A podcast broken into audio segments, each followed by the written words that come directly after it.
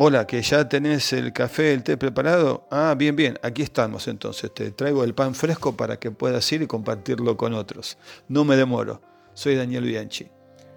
Hoy vamos a considerar la pregunta que incluye a todas las preguntas. Y para eso iremos a Juan capítulo 21. Pensemos un momento en el contexto. Jesús resucitado se aparece a la orilla del lago y allí están varios de sus discípulos, toda la noche sin haber pescado nada. Este extraño desde la orilla les indica dónde echar las redes.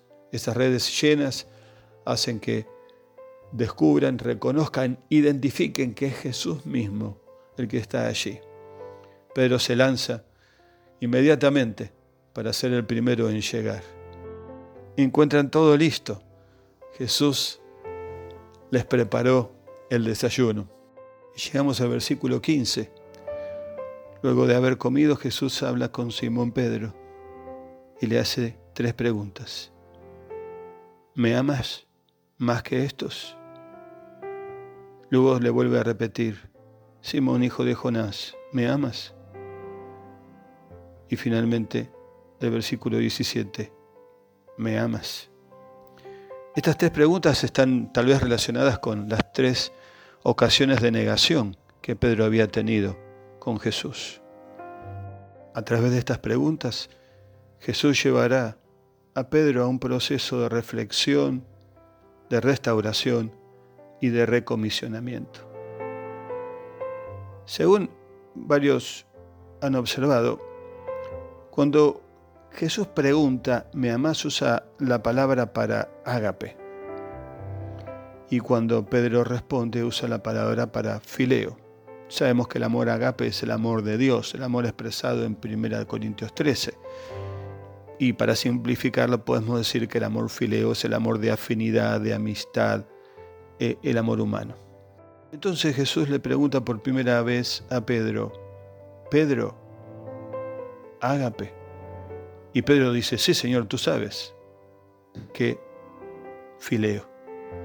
En la segunda le vuelve a preguntar, Pedro, ágape. Y Jesús escucha la respuesta de Simón, fileo. En la tercera entonces Jesús le dice, Pedro, fileo. Y Pedro responde, Señor, tú lo sabes todo, fileo.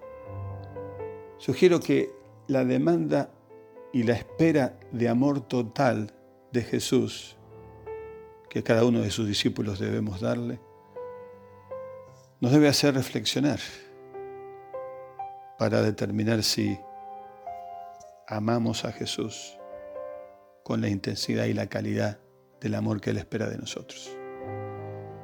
Y si no es así como Pedro, que tuvo que reconocer que no lo era, también decirle, Señor, es todo el amor que tengo, es todo el amor que te doy. Y por tu gracia y por tu poder seguiré creciendo en el amor para amarte como realmente esperas y como lo mereces.